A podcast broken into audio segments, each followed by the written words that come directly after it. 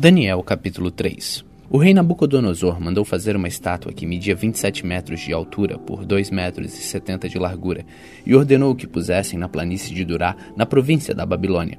Depois ordenou que todos os governadores regionais, os prefeitos, os governadores das províncias, os juízes, os tesoureiros, os magistrados, os conselheiros e todas as outras autoridades viessem à cerimônia de inauguração da estátua. Todos eles vieram e ficaram de pé em frente da estátua para a cerimônia de inauguração. Aí o encarregado de anunciar o começo da cerimônia disse em voz alta: Povos de todas as nações, raças e línguas, quando ouvirem o som das trombetas, das flautas, das cítaras, das liras, das harpas e dos outros instrumentos musicais, ajoelhem-se todos e adorem a estátua de ouro que o rei Nabucodonosor mandou fazer.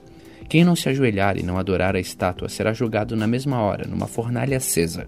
Assim, logo que os instrumentos começaram a tocar, Todas as pessoas que estavam ali se ajoelharam e adoraram a estátua de ouro. Foi nessa hora que alguns astrólogos aproveitaram a ocasião para acusar os judeus. Eles disseram ao rei Nabucodonosor que o rei viva para sempre. O Senhor deu a seguinte ordem: quando ouvirem o som dos instrumentos musicais, todos se ajoelharão e adorarão a estátua de ouro. Quem desobedecer a essa ordem será jogado numa fornalha acesa. Ora, o Senhor pôs como administradores da província da Babilônia alguns judeus. Esses judeus, Sadraque, Mesag e Abidnego, não respeitaram o Senhor, não prestam culto ao Deus do Senhor, nem adoram a estátua de ouro que o Senhor mandou fazer. Ao ouvir isso, Nabucodonosor ficou furioso e mandou chamar Sadraque, Mesaque e Abednego. Eles foram levados para o lugar onde o rei estava, e ele lhe disse: É verdade que vocês não prestam culto ao meu Deus, nem adoram a estátua de ouro que eu mandei fazer? Pois bem, será que agora vocês estão dispostos a se ajoelhar e adorar a estátua, logo que os instrumentos musicais começarem a tocar? Se não, vocês serão jogados na mesma hora numa fornalha acesa. E quem é o Deus que os poderá salvar? Sadraque, Mesaque e Abidnego responderam assim: Ó oh, rei, nós não vamos nos defender. Pois se o nosso Deus, a quem adoramos, quiser, ele poderá nos salvar da fornalha e nos livrar do seu poder, ó Rei. E mesmo que o nosso Deus não nos salve, o Senhor pode ficar sabendo que não prestaremos culto ao seu Deus, nem adoraremos a estátua de ouro que o Senhor mandou fazer. Ao ouvir isso, Nabucodonosor ficou furioso com os três jovens e, vermelho de raiva, mandou que se esquentasse a fornalha sete vezes mais do que o de costume. Depois mandou que os seus soldados mais fortes amarrassem Sadraque, Mesaque e Abidnego e os jogassem na fornalha. Os três jovens, completamente vestidos com seus mantos, capas, chapéus e todas as outras roupas, foram amarrados e jogados na fornalha. A ordem do rei tinha sido cumprida e a fornalha estava mais quente do que nunca. Por isso as labadeiras mataram os soldados que jogaram os três jovens lá dentro, e amarrados Sadraque, Mesaque e Abidnego caíram na fornalha.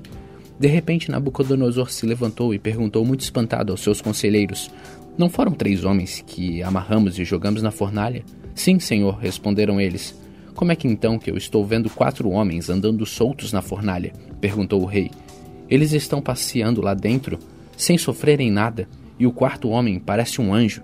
E aí o rei chegou perto da porta da fornalha e gritou: Sadraque, Mesaque, Abidnego, servos do Deus Altíssimo, saiam daí e venham cá. Os três saíram da fornalha, e todas as autoridades que estavam ali chegaram perto deles e viram que o fogo não havia feito nenhum mal a eles. As labaredas não tinham chamuscado nenhum cabelo da sua cabeça e as suas roupas não estavam queimadas, e eles não estavam com cheiro de fumaça. O rei gritou: Que o Deus de Sadraque, Mesaque e Abidnego seja louvado ele enviou seu anjo e salvou seus servos que confiam nele. Eles não cumpriram a minha ordem, pelo contrário, escolheram morrer em vez de se ajoelhar e adorar um Deus que não era o deles. Por isso ordeno que qualquer pessoa, seja qual for a sua raça, nação ou língua, que insultar o nome do Deus de Sadraque, Mesaque e Abidnego, seja cortado em pedaços e que a sua casa seja completamente arrasada, pois não há outro Deus que possa salvar como este. Então o rei Nabucodonosor colocou os três jovens em cargos ainda mais importantes na província da Babilônia.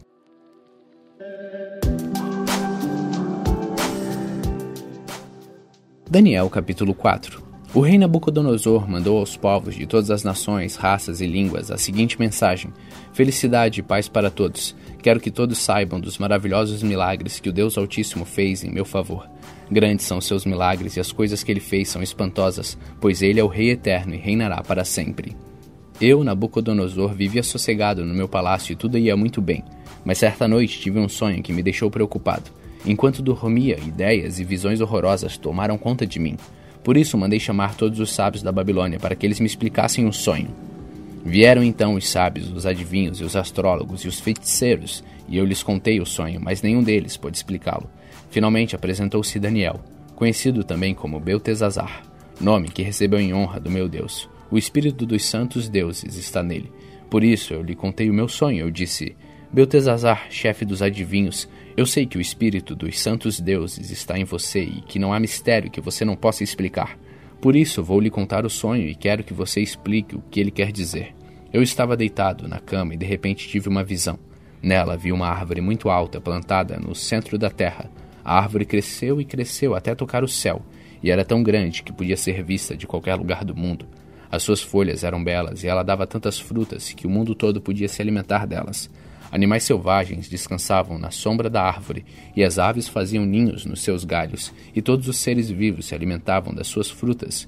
Eu ainda estava sonhando quando de repente vi um anjo vigia que descia do céu e dizia em voz muito alta: Derrubem a árvore e cortem os seus galhos, tirem as folhas e joguem fora as frutas, espantem os animais que estão descansando na sua sombra e as aves que estão nos seus galhos, mas deixem ficar o toco e as suas raízes e o amarrem com correntes de ferro e de bronze no meio do capim bravo, no campo. Assim o sereno cairá sobre esse toco, esse homem, e ele comerá capim como os animais. Ele perderá o juízo e começará a pensar como animal. Sete anos viverá assim.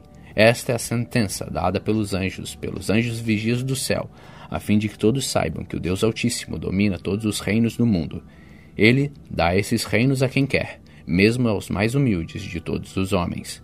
E Nabucodonosor terminou dizendo: foi esse sonho que eu tive e nenhum dos meus sábios pôde me explicar o que ele quer dizer.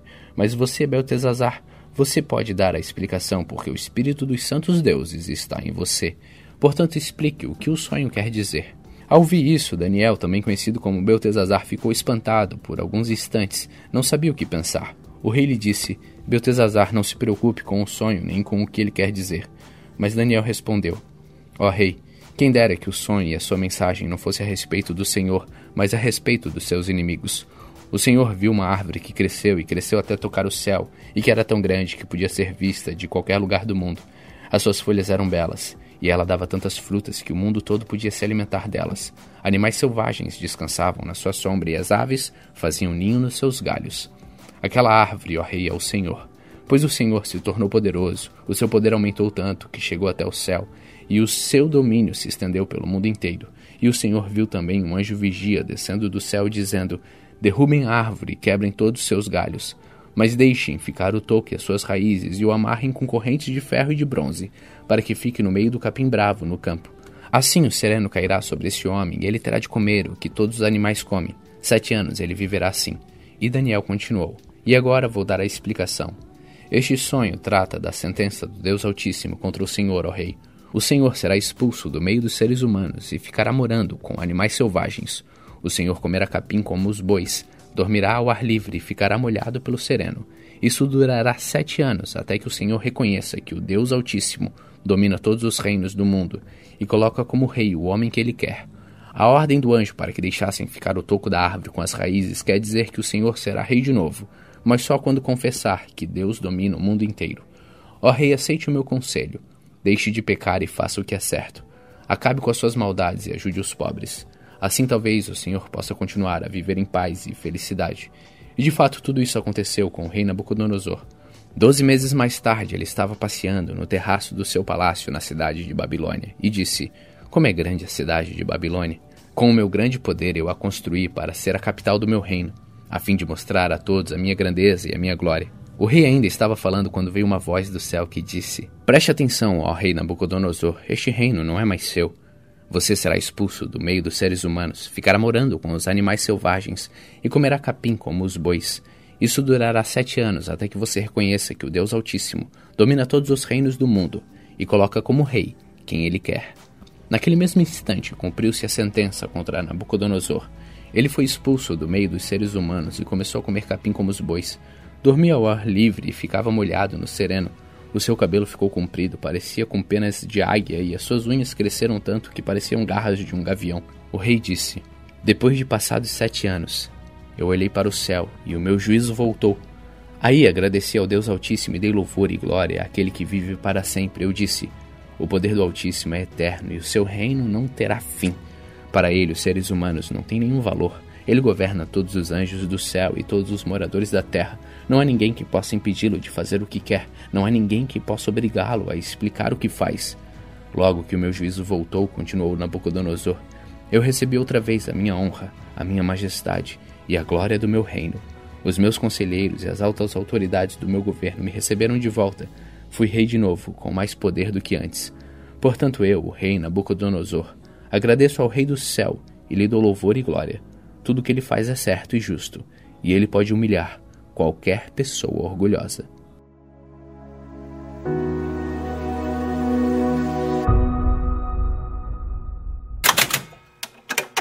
Hebreus capítulo 7 Esse Melquisedeque era rei da cidade de Salém e sacerdote do Deus Altíssimo. Quando Abraão estava voltando da batalha em que matou os reis, Melquisedeque foi ao encontro dele e o abençoou. Abraão lhe deu a décima parte de tudo que ele havia tomado dos inimigos na batalha. O nome de Melquisedeque quer dizer, primeiramente, Rei da Justiça, e porque ele era rei de Salém, o seu nome quer dizer Rei da Paz. Não se conhece o pai, nem a mãe, nem qualquer antepassado de Melquisedeque, e também não se sabe nada sobre o seu nascimento ou sobre a sua morte. Por ser como filho de Deus, ele continua sacerdote para sempre. Vejam como Melquisedeque era grande. Abraão, patriarca, lhe deu a décima parte de tudo que havia tomado dos inimigos na batalha. Conforme a lei de Moisés, os sacerdotes, que são descendentes de Levi, têm a obrigação de receber do povo a décima parte de tudo. Eles recebem dos seus próprios patrícios, embora estes também sejam descendentes de Abraão. Melquisedeque não era descendente de Levi, mas recebeu a décima parte daquilo que Abraão havia tomado na batalha e o abençoou. Sim, abençoou o próprio Abraão que havia recebido as promessas de Deus. Não há dúvida de que aquele que abençoa é mais importante do que aquele que é abençoado. No caso dos sacerdotes, a décima parte é recebida por homens que um dia vão morrer. Mas no caso de Melquisedeque, como dizem as escrituras sagradas, a décima parte foi recebida por alguém que continua vivo. Portanto, quando Abraão pagou a décima parte, Levi, cujos descendentes recebem a décima parte, também pagou, pois Levi não tinha nascido, e por assim dizer, ainda estava no corpo do seu antepassado Abraão quando este se encontrou com Melquisedeque. A lei que o povo de Israel recebeu se baseava no sacerdócio dos levitas. Ora, se o trabalho dos sacerdotes levitas tivesse sido perfeito, não haveria necessidade de parecer outro tipo de sacerdote, da ordem do sacerdócio de Melquisedeque, e não da ordem de Arão. Pois quando se muda o sacerdócio, a lei também precisa ser mudada. E o nosso Senhor Jesus, a respeito de quem são ditas essas coisas, pertence a outra tribo, e nenhum membro dessa tribo jamais serviu como sacerdote. É sabido que por nascimento Jesus, o nosso Senhor, pertencia à tribo de Judá. E Moisés não disse nada dessa tribo quando falou a respeito de sacerdotes. E tudo isso se torna bem mais claro, pois surgiu um sacerdote diferente, parecido com Melquisedeque. Ele não foi feito sacerdote pelas leis ou regras humanas, porém se tornou sacerdote por meio do poder de uma vida que não tem fim, porque as Escrituras Sagradas dizem: Você será sacerdote para sempre, na ordem do sacerdócio de Melquisedeque. Assim, a regra antiga foi anulada porque era fraca e inútil, pois a lei não podia aperfeiçoar nada. Mas agora Deus nos deu uma esperança melhor, por meio da qual chegamos perto dele. Além disso, há o juramento de Deus. Não houve juramento quando os outros se tornaram sacerdotes, porém houve juramento quando Jesus se tornou sacerdote, pois Deus lhe disse: O Senhor jurou e não voltará atrás. Ele disse: Você será sacerdote para sempre. Portanto, essa diferença também faz com que Jesus seja a garantia de uma aliança melhor. Há ainda outra diferença. Os outros sacerdotes foram muitos, porque morriam e não podiam continuar o seu trabalho. Mas Jesus vive para sempre, e o seu sacerdócio não passa para ninguém. E por isso ele pode hoje e sempre salvar as pessoas que vão a Deus por meio dele, porque Jesus vive para sempre a fim de pedir a Deus em favor delas. Por isso Jesus é o grande sacerdote de que necessitamos. Ele é perfeito e não tem nenhum pecado ou falha. Ele foi separado dos pecadores e elevado acima dos céus. Ele não é como os outros grandes grandes sacerdotes não precisa oferecer sacrifícios todos os dias, primeiro pelos seus próprios pecados e depois pelos pecados do povo. Ele ofereceu um sacrifício, uma vez por todas, quando se ofereceu a si mesmo. A lei de Moisés escolheu homens que são imperfeitos para serem grandes sacerdotes, mas pela promessa feita com juramento, a qual veio depois da lei de Moisés, Deus escolhe o Filho, que se tornou perfeito para sempre. Hebreus capítulo 8 A coisa mais importante de tudo o que estamos dizendo tem a ver com o sacerdote que nós temos.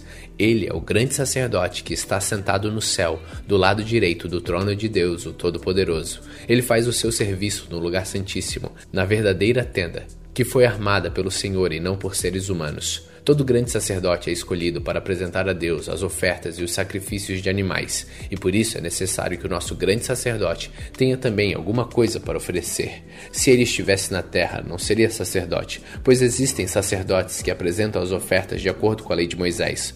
O trabalho que estes sacerdotes fazem é, de fato, somente uma cópia e uma sombra do que está no céu. Foi isso que aconteceu quando Deus falou com Moisés. Quando Moisés estava para construir a tenda, Deus disse: Tenha cuidado para fazer tudo de acordo com o modelo que eu lhe mostrei no monte. Mas de fato, Jesus foi encarregado de um serviço sacerdotal que é superior aos dos sacerdotes, pois a aliança que ele conseguiu é melhor, porque ela se baseia em promessas de coisas melhores. Pois se a primeira aliança tivesse sido perfeita, não seria necessário uma nova aliança. Mas Deus vê que o seu povo é culpado e diz: Está chegando o tempo, diz o Senhor, em que farei uma nova aliança com o povo de Israel e com o povo de Judá. Essa aliança não será como aquela que eu fiz com os antepassados deles, no dia em que eu os peguei pela mão e os tirei da terra do Egito. Não foram fiéis à aliança que fiz com eles, e por isso, diz o Senhor, eu os desprezei. Quando esse tempo chegar, diz o Senhor, farei com o povo de Israel esta aliança. Eu porei as minhas leis na mente deles e no coração deles as escreverei. Eu serei o Deus deles e eles serão meu povo. Ninguém vai precisar ensinar o seu patrício nem o seu parente, dizendo: procure conhecer o Senhor, porque todos me conhecerão, tanto as pessoas humildes como as mais importantes, pois eu perdoarei os seus pecados e nunca mais lembrarei das suas maldades. E quando Deus fala da nova aliança, é porque ele já tornou velha a primeira, e o que está ficando velho e gasto vai desaparecer logo.